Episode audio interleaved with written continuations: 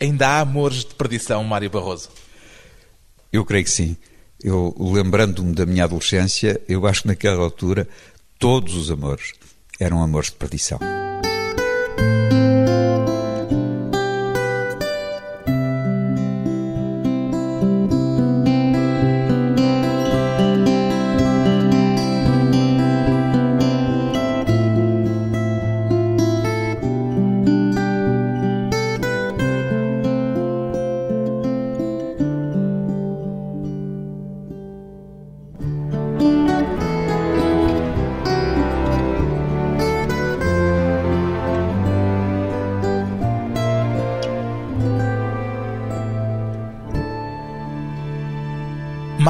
Barroso, 61 anos, cineasta, fazer um segundo filme, Mário Barroso, é mais fácil ou mais difícil do que fazer um filme de estreia?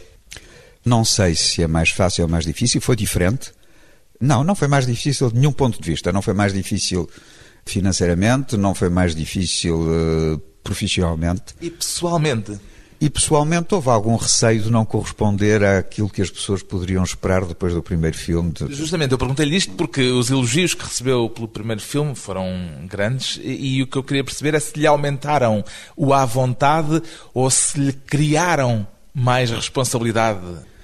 Criaram provavelmente uma expectativa maior, evidentemente, mas eu não me preocupei, com toda a sinceridade, não me preocupei muito com a reação das pessoas. Penso que, fazendo aquilo que eu penso que devo fazer, que vou corresponder a essas expectativas. Foi-lhe mais fácil desta vez reunir o financiamento necessário para fazer o filme? É que da outra vez disse-me que o problema maior que teve foi encontrar o dinheiro para pôr de pé o projeto.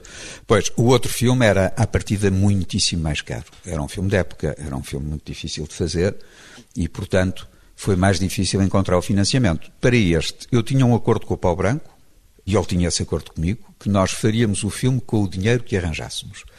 Se fosse muito, fazíamos o filme com muito dinheiro e com mais tempo e provavelmente com outro tipo de ambições. E se tivéssemos pouco, faríamos com pouco dinheiro. Tivemos Foi com pouco ou com muito? Foi com muito pouco. Pois bem, depois do filme de estreia em 2004, O Milagre segundo Salomé, o cineasta Mário Barroso volta a ter como ponto de partida uma obra literária, desta vez o texto da literatura portuguesa, que deu origem a um maior número de filmes, de adaptações. Antes ainda de falarmos do seu filme em concreto, Mário Barroso, o que é que o Amor de Perdição tem de tão atraente para o cinema e para os cineastas? Não sei bem. Eu sei que, bom, este filme, isto é uma história, mas antes, quer dizer, não acordei de manhã a dizer, é, vamos fazer um filme sobre o amor de perdição. Isto tem uma história, essa história foi... Já vamos contar a história, ah, mas não. eu ainda queria perceber é, se tem alguma teoria para o facto de haver já seis, creio que são seis adaptações do amor de perdição. Acho que sim, acho que é um dos raros romances portugueses que é extremamente seco. O arco é perfeito, a história está contada, há muito pouca palha, basta praticamente se for uma adaptação direta, basta filmá-lo. No nosso caso não é bem isso, porque é uma transposição para a atualidade. E por isso é que diz que não é uma adaptação, é um filme livremente inspirado no romance de Camilo Castelo Branco. Muito livremente inspirado, porque da outra vez eu não tive o cuidado de o assinalar no Milagre Segundo Salomé e houve algumas pessoas que me criticaram o facto de eu não ter obedecido integralmente ao romance do José Rodrigues Miguel, acho que estive muito próximo, mas de facto houve ali algumas transposições. Alterava, por exemplo, o final. Alterava o final. E desta vez... Desta vez altera mais coisas. Sim, altera, mas talvez sendo mais respeitador da estrutura do romance. O facto de ter chamado ao filme não Amor de Perdição como o romance, mas um amor de perdição foi uma forma de tentar evitar essas eventuais críticas de espectadores, digamos, mais puristas? Não, por acaso acho que um amor de perdição eu gosto muito porque é de facto um entre milhões de amores de perdição possíveis. Gosto muito. Depois fazia de facto uma ligeira separação de uma transposição imediata, direta, da época. Bom, era um amor, enquanto que outros amores. E depois gostei do título, ser Para um quem ainda não viu o filme, é preciso dizer que este amor de perdição, apesar de livremente inspirado no tal romance maior da literatura portuguesa, o romance de Camilo Castelo Branco, passa-se no século XXI, é dos nossos dias. Sim, sim, passa-se nos nossos dias e eu tentei retratar o personagem de Simão, que é o personagem central do filme, mais do que a Teresa. Tentei retratar, de facto, o que para mim pode ser hoje o desespero de um adolescente, a procura do absoluto e a revolta, essencialmente a revolta de um adolescente numa sociedade em que ele não se sente completamente, que ele não compreende. Como já disse, este filme não nasce exatamente de uma manhã de inspiração súbita da sua parte, tem uma história, ao contrário do Milagre segundo Salomé, não é um projeto originalmente seu. Não, Milagre evidentemente tinha uma vontade muito grande há 20 anos de fazer a história. Quando li o livro, era miúdo, me adorei logo. O Amor de Perdição vem de um convite. Há um convite que me é feito por uma cadeia de televisão para fazer quatro vezes uma hora mas transpondo para a atualidade um clássico da literatura portuguesa, o que eu quisesse. E houve outras hipóteses pelo caminho? Ou o Amor de Perdição foi a primeira e imediata? Não, houve várias hipóteses. Eu me lembro perfeitamente de ter saído lá com a ideia A Casa Grande de Romariães, que é um, é um romance que eu sonho também há séculos. Da Clino Ribeiro. Da Clino Ribeiro, de fazer. E somente achei que era extremamente complicado. Teria de demorar muito tempo a arranjar soluções para o dinheiro. Seria muito difícil de transpor para a atualidade. E de repente, aquele que me pareceu, mas há um que está feito, está escrito. Eu tenho pouco que fazer, tenho que arranjar ali umas coisas para as cartas e depois temos de arranjar ali uns problemas lá para os conventos e tal, e que hoje em dia não funcionaria, mas imediatamente nos veio a ideia da clínica psiquiátrica, que é o Amor de Perdição. Quando diz nos veio a ideia, foi em conjunto com o argumentista? Com a Caixa Boca, evidentemente, tem sido sempre meu cúmplice, e sem ele não tinha feito isto, evidentemente. Esse projeto inicial era da SIC e a ideia era fazer também uma série de televisão. A ideia da SIC era fazer uma série de televisão. E eu imediatamente, na altura em que isso me foi proposto, disse, ah, mas você não verá inconveniente em, se eu conseguir, se eu conseguir, não é com o dinheiro da SIC, mas se eu conseguisse fazer um filme, isto para mim era muito engraçado porque Uh, era... era... aproveitar eh, um meio para se meter também no outro ou era para fazer duas coisas totalmente diferentes? Era para fazer completamente diferente a todos os níveis. A própria estrutura dos argumentos teriam de ser diferentes, evidentemente, quatro vezes uma hora não é a mesma coisa que uma hora e meia, e havia um, uma espécie de compromisso moral que nunca foi, é que não utilizaria uma única imagem do filme para a série e não utilizaria uma única imagem da série no filme. Ou seja, a demonstração prática daquela questão que hoje está muito em voga debater, de que audiovisual e cinema são campos distintos. Não sei se era uma demonstração, e seria pretencioso da minha parte querer demonstrar, mas, Bom, mas no fundo facto, era o que resultava. É, é, de facto a ideia que eu tenho. Como você sabe, eu fiz mais de 130 filmes como diretor de fotografia, dos quais 90% para a televisão. Portanto, eu sei o que é um telefilme. Não sei o que é séries, isso não fiz nunca, mas quer dizer, os telefilmes em França sei muito bem o que é que é. E, contrariamente à maior parte dos meus amigos, tenho menos desprezo, ou não tenho desprezo nenhum por isso. Eu acho que são produtos diferentes, com maneiras diferentes de se fazerem. E com objetivos também distintos. E, e com objetivos completamente distintos. E sempre pensei que a diferença, a grande diferença entre a televisão e o cinema está na forma mas também na utilização das imagens. Quer dizer, eu para a televisão, é evidente que eu sei que uma pessoa quando desliga a televisão após a ver o primeiro episódio tem que ter vontade de ligar para ver o segundo. Portanto, a função das imagens é ser muito eficaz para contar uma história. Ao passo que no cinema eu tenho uma grande liberdade. Tenho em Portugal, talvez não tenha hoje, poucos sítios do mundo ainda tem essa liberdade, que é de utilizar uma história como pretexto para inventar imagens e personagens. Foi um bocadinho aquilo que eu fiz.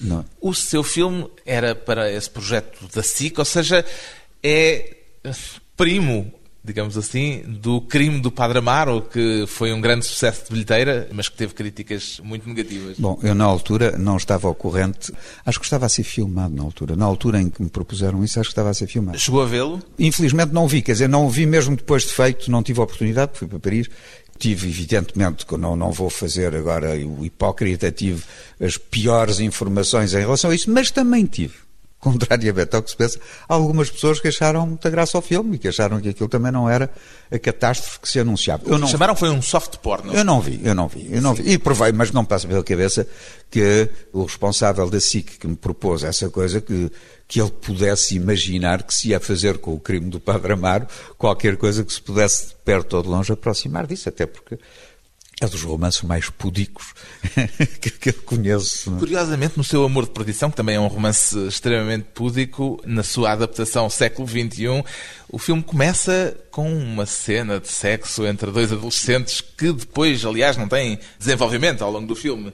Tem, tem o desenvolvimento de marcar o personagem do Simão. Eu acho que a função dessa sequência é demonstrar o que é que é, naquela família, o conflito entre o Simão e o Manuel, que são os dois irmãos, o lado justiceiro do Simão moralista, quase talibã, de saber que o irmão está ali, que quer pôr dali para fora e tal. E, portanto, estabelece essa relação. A consequência é essa, é de estabelecer um ambiente de uma família. Um ambiente que também tem muito de carga erótica permanentemente. Foi Sim. deliberado esse aspecto erótico tão presente no filme? Sim, isso foi, evidentemente que foi. Eu diria mais sensual que erótico. Aquilo é uma coisa. Mas o lado sensual da história interessava-me, evidentemente, me interessava. Na nota que escreveu sobre Um Amor de Perdição, diz que a mola propulsora do filme é a obstinação. De que modo é que põe a obstinação nisto? A obstinação, a teimosia. Sim, na medida em que a obstinação pode ser um bocado narcísica, pode ser uma teimosia narcísica. Sim, é, é sobretudo a obstinação do Simão a obter aquilo que pretende. E ao tentar obter aquilo que pretende, acaba por secar, acaba por destruir. Arrasar tudo à volta. Acaba por matar. A obstinação como mola propulsora de um amor de perdição. Depois de um breve intervalo, voltamos com Mário Barroso e justamente a obstinação de fazer cinema em Portugal.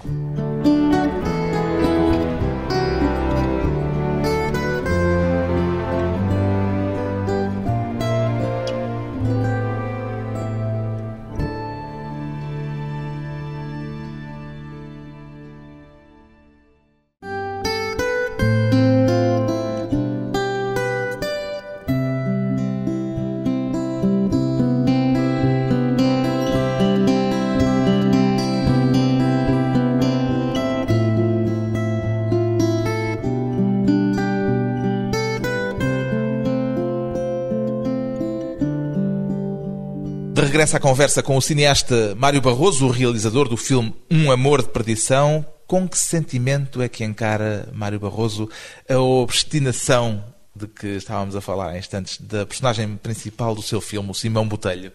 Quer dizer, essa ideia da obstinação, eu não sei se afirma isso. Está escrito na está nota escrito, escrito, de intenções do filme.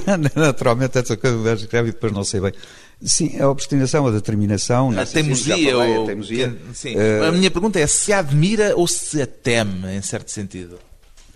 Não sei se admira. Eu constato que, numa certa idade, e sobretudo um tipo formado de uma certa maneira, porque o próprio Camilo diz que o Simão é um louco. Portanto, este Simão do Camilo Castelo Branco já. Rachava as bilhas em Coimbra. As bilhas e racha as cabeças nos bares. O seu filme é nos bares de Lisboa. de Lisboa. É um tipo revoltado contra tudo, contra todos, contra a sociedade, contra os pais, contra o irmão, por vezes contra a própria Teresa é um tipo que procura qualquer coisa de absoluto e essa procura de absoluto, muitas vezes, e nós temos isso, infelizmente, na nossa sociedade cotidiana, essa procura da pureza absoluta, do amor absoluto, não sei o quê, leva a situações dramáticas de desespero e de violência e de suicidário. Portanto, há aí um aspecto de temor em relação a este excesso da sua parte. O que eu queria perceber é se havia também uma componente de admiração por essa capacidade de ainda acreditar e procurar o absoluto. De admiração não sei, mas de aceitação e de compreensão há de certeza absoluta. Pode-se dizer que esta história só poderia ter como protagonistas adolescentes. Sim, é mais fácil serem adolescentes. Eu, aliás, até os queria um bocadinho mais adolescentes, para tornar ainda mais credível essa história. É um filme sobre a adolescência, de algum modo? É um filme sobre a minha adolescência. A sua adolescência? Eu acho que sim, acho que quando se faz qualquer coisa temos muito, há muita reminiscência das recordações de infância, dos sofrimentos, dos desesperos, dos poemas feitos em cima do joelho que se mandavam, não sei o quê, com a vida completamente negra à frente, porque a coisa não funcionava como nós queríamos, etc. Eu acho que há um bocadinho, sim, há um bocadinho. Mário Barroso foi um adolescente obstinado? Não, mas apaixonado, provavelmente. E apaixonado ao ponto de levar tudo à frente? Não, também não. Não sou o Simão Boteiro e ainda por cima o Camilo Castelo Branco não era o meu pai, entre, entre aspas, não é? Fazer este filme, imagino que o obrigou a pensar no que são, em quem são os adolescentes de hoje, até por contraponto aos da sua época. Encontra diferenças naquilo que conhece? Não pensei muito em termos, digamos, sociológicos na diferença. Não, eu vejo, tive filhos, tenho, tive e tenho filhos portanto, que foram adolescentes mais tarde do que eu, vi-os profundamente perturbados. A minha filha, aliás, atravessou períodos de guerra civil muito grandes. Consigo? Não, não, não contra mim, não contra mim. Infelizmente, ela em relação a ela própria. Coisas de, de, E você vê à, à nossa volta a quantidade de miúdos Estou a falar, evidentemente, felizmente a esmagadora maioria não passa por aí. Mas quando nós vê dos miúdos que esperam que caiam da droga, que caiam em coisas de violência justificada, você tem os filmes fantásticos do Gus Van Sant, desta, Paranoid Park, por Paranoid exemplo. Park, o Elefante, o, tudo, todas as coisas de revolta, por vezes um bocado injustificado. Eu acho que foi há, há 30 anos, é hoje e será daqui a 50. E o que muda é apenas o pretexto para a revolta? Quer dizer, a revolta é a mesma? Eu penso que os pretextos são diferentes, evidentemente. É evidente. Mas o impulso básico é o mesmo. O impulso básico é a recusa daquilo que é considerado pelo revoltoso como a injustiça, como a não aceitação de uma certa realidade, por vezes porque se é doente, porque nem sequer se percebe essa mesmo, não se percebem as convenções, não se percebem as normas, não, e portanto entra-se em conflito com tudo e contra todos, mas é evidente que a revolta de um miúdo que mete à volta da barriga uma bomba para se fazer explodir e matar com ele uma porção de coisa, é uma revolta que tem uma justificação diferente da de um miúdo que dá um tiro no, no... Mas há um desespero, por vezes, nessa revolta, que tem justificações diferentes, evidentemente, mas esse desespero existe sempre. Vê algum paralelismo entre a sua, agora não sei se aceitará a expressão, mas uso-a por minha conta em risco, entre a sua obstinação política de juventude e a obstinação amorosa do Simão Botelho? Ui, agora não. Não, eu não fui obstinado. Eu fui. tive convicções. Estive persuadido que, ou de. E, portanto, defendi muito essas convicções. E nisso há uma componente de Obstinação, imagino. Há uma obstinação, mas é uma obstinação e, portanto, também é uma revolta muito condicionada e muito controlada e muito dirigida. Eu vejo as revoltas de que falo aqui nesta é quando elas são menos controladas, menos dirigidas, menos direcionadas. Não, a minha revolta, como a revolta da maior parte dos meus amigos, não era de todos, longe disso, éramos uma ínfima minoria. Era uma revolta política, portanto, com um objetivo partíamos de princípio, de pressupostos que se revelaram ser extremamente falsos. Mas, bom, eh, estávamos convencidos. De... Quando é que percebeu eh, a falsidade desses pressupostos? Ui, isso agora entrávamos, eu não sei, muito cedo. Aos vinte e poucos anos. Era um esquerdista hum, ativo e militante? Sim, fui. Fui, fui um esquerdista ativo e militante. Fui muito anti-ditadura. Eu fui um esquerdista sem grande pachorra para a justificação puramente ideológica do meu esquerdismo. Eu, desde que arranjasse alguém que fosse contra, eu tinha vontade de ir. Portanto, não era um maoísta puro e duro? Uh, passei por lá por pouco tempo. Fui até mais, se quisermos situar, fui mais situacionista, no sentido do movimento internacional situacionista de Guido Foi, assim, a minha última travessia mais ideológica, já para o final da minha adolescência, evidentemente. Ainda tem interesse hoje pela política? Ah, tenho muito, muito. Apesar de se ter afastado da militância e da participação ativa e direta. Sim, mas quer dizer, enquanto que cidadão não pode ser indiferente ao que se passa, isso evidentemente interessa-me bastante, sim. A ideia de um filme mais abertamente político interessar-lhe-ia? Interessava-me de um filme mais diretamente ligado a mim próprio. Justamente, eu pergunto-lhe isto porque quando estreou o Milagre segundo Salomé, me disse que já tinha, na altura, dois projetos para que os próximos dois filmes tivessem a ver com assuntos que lhe eram mais próximos e imagino que havia neles uma componente política. É, havia neles uma componente mais próxima da minha vida, de, dos personagens que eu admirei durante a minha vida, etc. Tive, tinha essa intenção. Que correu mal para... Não, ah. Nada, não, não correu nada mal. Surgiu esta hipótese. É um adiamento apenas. Foi um adiamento, havia esta hipótese, ao mesmo tempo fascinou-me. Eu queria filmar, tinha a hipótese de o fazer, pronto, fiz. Um dos aspectos salientes deste seu filme de Um Amor de Perdição são os atores. Foi fácil a escolha do elenco, onde há estreias, uma vez que o filme é um filme sobre adolescentes, como já vimos, tinha de ir buscar gente nova. Foi fácil e foi difícil. Foi fácil, eh, na medida em que, quando as coisas acabam como acabaram, eu acho que foi muito fácil, afinal, num mês, eu arranjei o casting todo. Foi muito rápido a maneira como nós montámos o filme. Mas foi difícil na medida em que todo o meu casting inicial, todo, tudo, todas as decisões que eu tinha tomado de início, dez dias antes do filme começar. Mudou tudo. Mudei toda a gente. Porque os atores obrigaram a que houvesse uma alteração nas ideias com que partia para o filme. É, parti com ideias muito, muito precisas, porque como não vivo cá, não conhecendo as pessoas, vinha com ideias muito precisas sobre os personagens. Fisicamente, de idade, etc. E depois obriguei muito as pessoas que me ajudaram nesse trabalho a ir nessa direção. E o resultado, às vezes duvidei dele. Duvidei esta Qual foi a alteração mais sensível? Todas, a do Simão Botelho. O Simão Botelho que devia ser eh, um jovem frágil, ah, afinal... Sim, que não é tão frágil como isso fisicamente, mas é muito miúdo.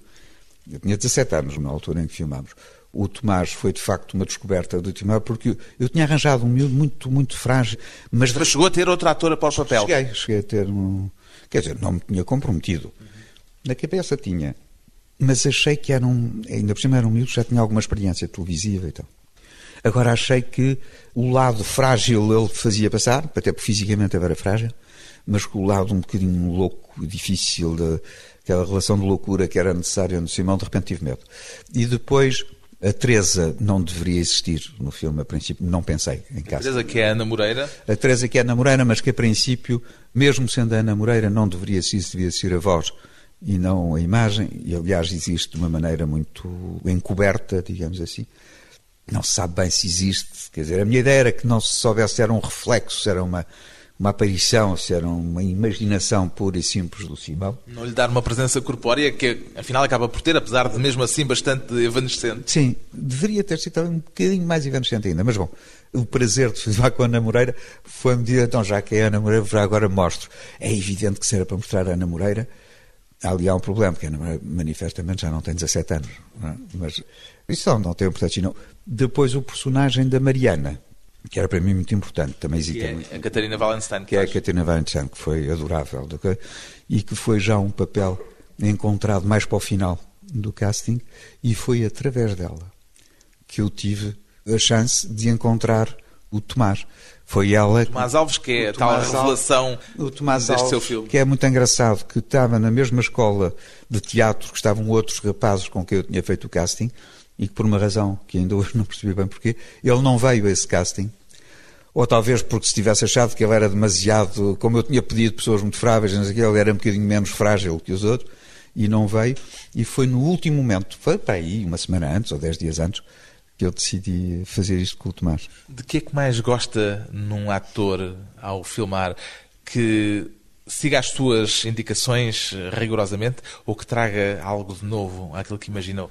Aquilo que eu gostaria, mas enquanto mais que espectador, não, não, não enquanto realizador, ou, por exemplo, como diretor de fotografia, que observei dezenas e dezenas de filmes, aquilo que me fascina é evidente que é quando o ator traz mais qualquer coisa do que aquilo que o scène que o realizador está a pedir. Mas enquanto realizador, imagino que se calhar o ponto de vista é diferente. Uh, enquanto realizador, tenho um bocadinho de tendência, exageradamente tendência, a ser por vezes demasiado preciso e sinto que se eu tornar, provavelmente terei de deixar um bocadinho mais de espaço porque eu acho que os atores, mesmo muito jovens, mesmo muito miúdos, trazem coisas espontâneas que são muito interessantes e que o facto de estar sistematicamente a enquadrá-los, a pedir o gesto, a pedir o olhar, a pedir a direção das coisas, a pedir o movimento, os limita um bocadinho. Um realizador ainda a descobrir o seu métier. Depois de mais uma curta pausa, voltamos com Mário Barroso e Camilo Castelo Branco.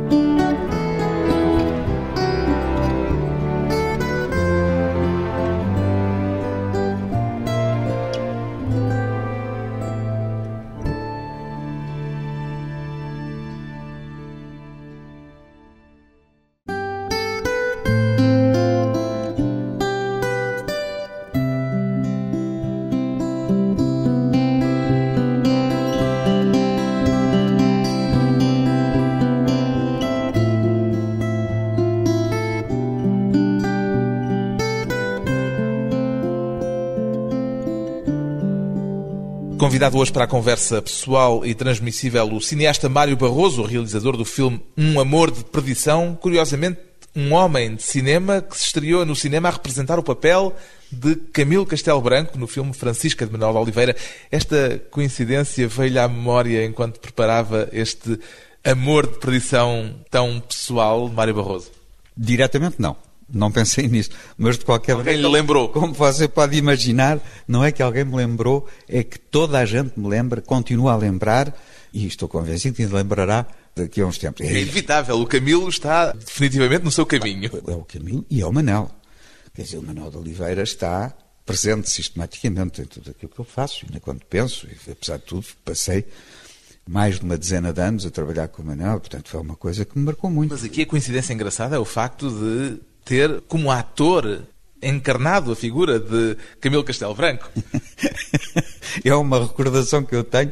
De facto, no Francisca, já agora conto-lhe a história. O Manel teve o fenómeno, na altura até foi o Paulo Branco, que eu conhecia mal, o Manuel de Oliveira, conhecia o de miúdo, mas não, dizendo que o Manuel queria que eu fizesse o papel do Camilo e tal.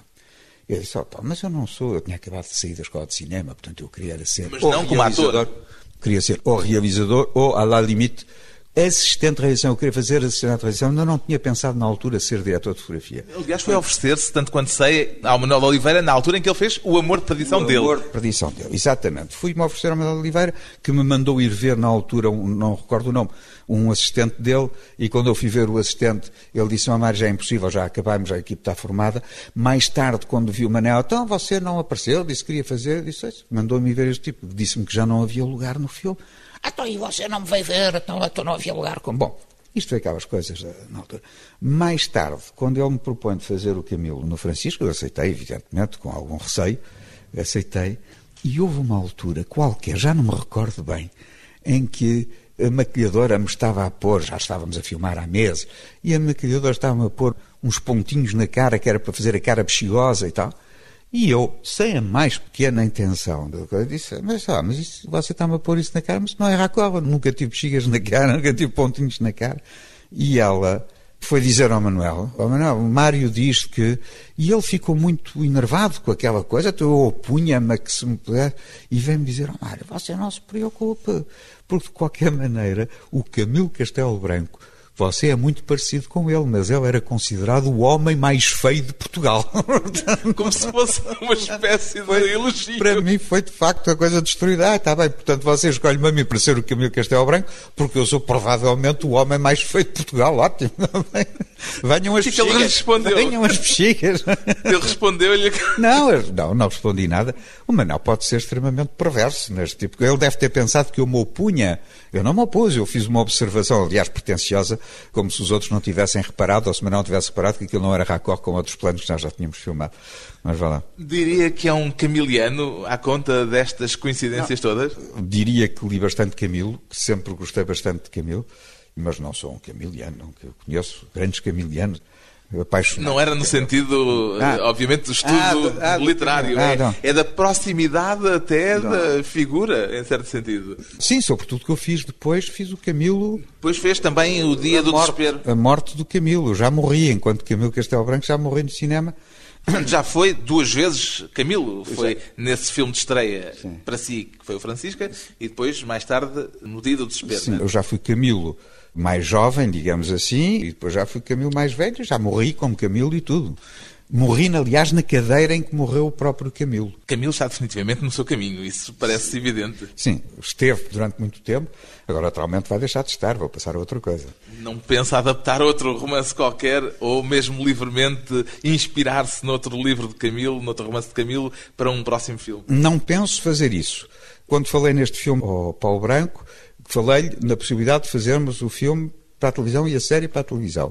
O Paulo depois disse que não valia a pena, nós estamos a tentar isso, depois da SIC que existiu. Mudança de diretor na SIC. Houve mudança de diretor, eu ainda pensei, pai, não se poderia tentar fazer isso com a RTP, mas que ele ia demorar tempo. Mas o que é um facto é que ele ficou com esta coisa na cabeça e o Carlos Saboga, argumentista está a fazer uma enormíssima adaptação para o realizador Raul Ruiz. Penso que para a televisão, para a RTP, não sei, dos Mistérios de Lisboa, portanto, mas é uma coisa e peras, deve ser para aí sete horas ou não sei quantas horas de filme. Ah, portanto, o Paulo ficou ainda com o Camilo atravessado. O amor de perdição mais famoso no cinema, já falámos dele, é justamente o de Manuel de Oliveira. Reviu antes de fazer este seu? Absolutamente. Eu devo ter sido das raras pessoas que reviu há pouco tempo com o Carlos Saboga. Lembro-me perfeitamente, como se fosse hoje, de ter visto o Amor de Perdição, o original, em projeção no Action République. Eu penso que vi a versão dita longa. Lembro-me de ter visto no Action République acompanhado pela Vieira da Silva, entre outras pessoas, acho que o Jorge Martins também estava presente, e daquilo me ter perturbado. Quer dizer, perturbado em que sentido? No, no, bom sentido do termo. Achei muito bonito, muito bem feito, muito bonito, muito estranho, porque, como você sabe, aquilo não é bem. É, aquilo é, é o texto praticamente ipsis verbis. Aquilo é o texto ipsis verbis do Camilo do Queijo Saboga, acho que se entreteve a ver, acho que falta lá duas ou três páginas, não percebo porquê. Diz-me ele, eu não percebi. Mas, não, é evidentemente que eu tenho. Aliás, neste filme há duas referências. Uma ao Camilo, permanentemente, porque o, miúdo está a ler o Camilo, o Amor de Perdição, e há também uma referência ao filme. E é evidentemente uma referência ao filme de Manel, quando a miúda diz eu vi o filme e gostei muito. Gostaria de dar a ver ao Manuel de Oliveira este seu amor de perdição? Eu, eu, tenho um grande pudor em relação a isto tudo. Se o Manel quiser ver, ele terá alguma oportunidade de ver. O Paulo Branco pode lhe O Paulo Branco, não sei, mas alguém poderá mandar um DVD. Teria muito prazer que o Manel visse, mas não sei se é um filme que interessará muito o Manuel de Oliveira. Ele atingiu uma, uma espécie de depouillement, de, de, despojamento. de despojamento, perdão, muito grande e tal. Portanto, eu não sei se, se estas transposições para a atualidade lhe interessarão. Curiosamente, o filme do Manuel Oliveira também teve, na altura, uma versão televisiva, o que faz raccord com a sua situação, em certo sentido. Era um bocado isso que eu tinha pensado. Quer dizer, eu pensei, mas o Manuel já fez para a televisão, também podemos fazer agora uma coisa que se passa nos dias de hoje. Mas, ao mesmo tempo, essa adaptação televisiva terá sido, provavelmente, uma das razões porque o Manuel de Oliveira ficou junto do grande público, digamos assim, com a marca de cineasta de planos fixos e sem movimento, etc. O que, aliás, não é verdade. Porquê? É evidente que nós, e agora quando revi o filme do Manel, é evidente passar aquilo numa televisão a preto e branco, com planos demasiado largos e não sei o quê. Por isso é que eu digo que há provavelmente uma outra forma de fazer. Mas é hoje que nós pensamos nisto.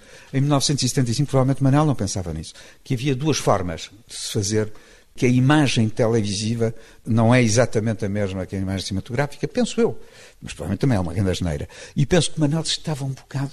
Ele gostaria que aquilo funcionasse para o grande público, mas não penso que fizesse, que estivesse obcecado com a ideia como é que esta coisa vai passar na televisão. Ele queria fazer um filme de cinema. Queria fazer o filme e fez um filme de cinema magnífico. Acontece que na televisão, na altura, aquilo não passou Bem, dizem, eu não estava em Portugal, não assisti a isso, mas de facto, se nós imaginarmos aquelas imagens divulgadas, o filme é a cores, mas divulgadas em, a preto e branco, numa televisão com uma qualidade de imagem mediocre e não sei o quê, e com planos muito largos, provavelmente aqui. Agora, a ideia do que Manel fazia planos, eu fiz muitos, muitos filmes com Manuel Oliveira, que era tudo menos planos fixos. Fiz com planos de grua, com zooms, com movimentos, com travelings, que nunca mais acabavam. Ainda fiz os canibais, que está cheio de movimentos. De... Depois, na altura em que fizemos o Dia do Desespero, aí era um bocadinho diferente, porque no Dia do Desespero eu faço a imagem do filme, sou o câmara e sou o ator principal. E aí assim, o Manel optou por uma imagem estritamente fixa, a partir de onde nem sequer havia focos. Eu já tinha feito algumas tentativas dessas no Val Abraão, etc. Mas bom, portanto, ali nem sequer havia focos, não havia nada, não se mexia na câmara. Mas aí é que foram os planos mais radicais. Mas eu já vi agora os últimos filmes de Manuel Oliveira, já começa a haver outra vez campos contra campos e até alguns movimentos de câmara. Durante 15 anos, o Mário Barroso foi colaborador próximo do Manuel de Oliveira, foi diretor de fotografia. Esse caso do Dia do Desespero é aquele em que talvez a colaboração tenha ido mais longe. O que é que provocou o vosso afastamento, entretanto? Uh, não sei. Zangaram-se? Nada, nada, nada. Nenhuma. Como é que se zanga? Não, não sei. Acho que o Manel. Houve um dia em que eu devia ter feito um filme em que o Paulo Branco me disse: o Manel vai filmar em janeiro, acho que era o Party. E eu disse ao Paulo: para essa data eu de facto não posso. Tenho um compromisso isso foi uma data um bocado improvisada, o Paulo tinha arranjado uns atores e engenheiros, eu disse, olha, para essa data não posso. E fiquei à espera que o Paulo prevenisse logo o Manel. O Paulo esteve sempre persuadido que eu voltaria atrás com a minha decisão, e eu estupidamente, em vez de ter pegado no telefone e dizer, olha, Manel, o tal filme de janeiro, daqui a dois meses, que você quer fazer e tal, eu ia, não vou estar disponível se você não se importa. Já me tinha acontecido, eu já tinha proposto, inclusivamente, eu houve um filme até que propus um substituto. Acho que não se passou por muito bem, mas e, portanto, acho que o Manuel teria aceito isso. Agora, como lhe foi dito no último momento, ele sentiu-se um bocado, provavelmente, mas não, não sei se zangou, porque nunca me disse nada, como se estivesse zangado, nunca tivemos uma conversa. Ele uma mas depois disso nunca mais o convidou. Exato, mas agora convidar para filmes é que nunca mais, nunca mais. Qual foi o defeito mais frequente que encontrou nos realizadores com quem trabalhou, Mário Barroso? O pior, não saber o que querem. Isso é, é frequente? Mais do que se pensa. O que é que se faz nessas situações? Espera-se que se decida o que é que quer fazer, ajuda-se muito, depende, também depende da relação de amizade que se tem e da confiança que se tem com os realizadores. Mas, de facto, acho que provavelmente o pior defeito, mas, mas são realizadores mais de televisão. Então, são tipos que são obrigados a uma certa eficácia. Eu às vezes fico espantado como há tanta indeterminação, tanto stress, tanta hesitação, tanto não saber fazer, que é uma coisa que, mais que no cinema, para a televisão é fundamental, porque há muito pouco tempo, aquilo tem que ser com alguma eficácia. Portanto, é provavelmente tudo feito. Acredita que o seu filme pode levar mais gente a ler o romance de Camilo Castelo Branco, O Amor de Perdição? Eu não acredito em nada, nem sei se isso é possível.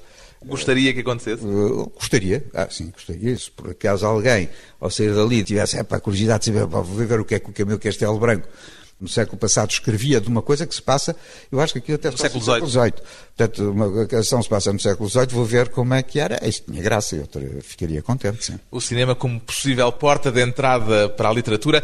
Mário Barroso. Não é essa a intenção do cinema para mim, não é ser a porta de entrada para a literatura. Como possível porta ah, de tá entrada. Está bem, está bem, está bem, mas não, é, não foi Qual o é a intenção é então? Qual é o objetivo? Não, o objetivo é fazer uma coisa que me dá prazer e que com aquilo que me dá prazer, fazer prazer aos outros, ou dar prazer aos outros. Contar uma história. Contar uma história. Mário Barroso realizou um filme inspirado de forma livre em Camilo Castelo Branco. Chama-se Um Amor de Perdição.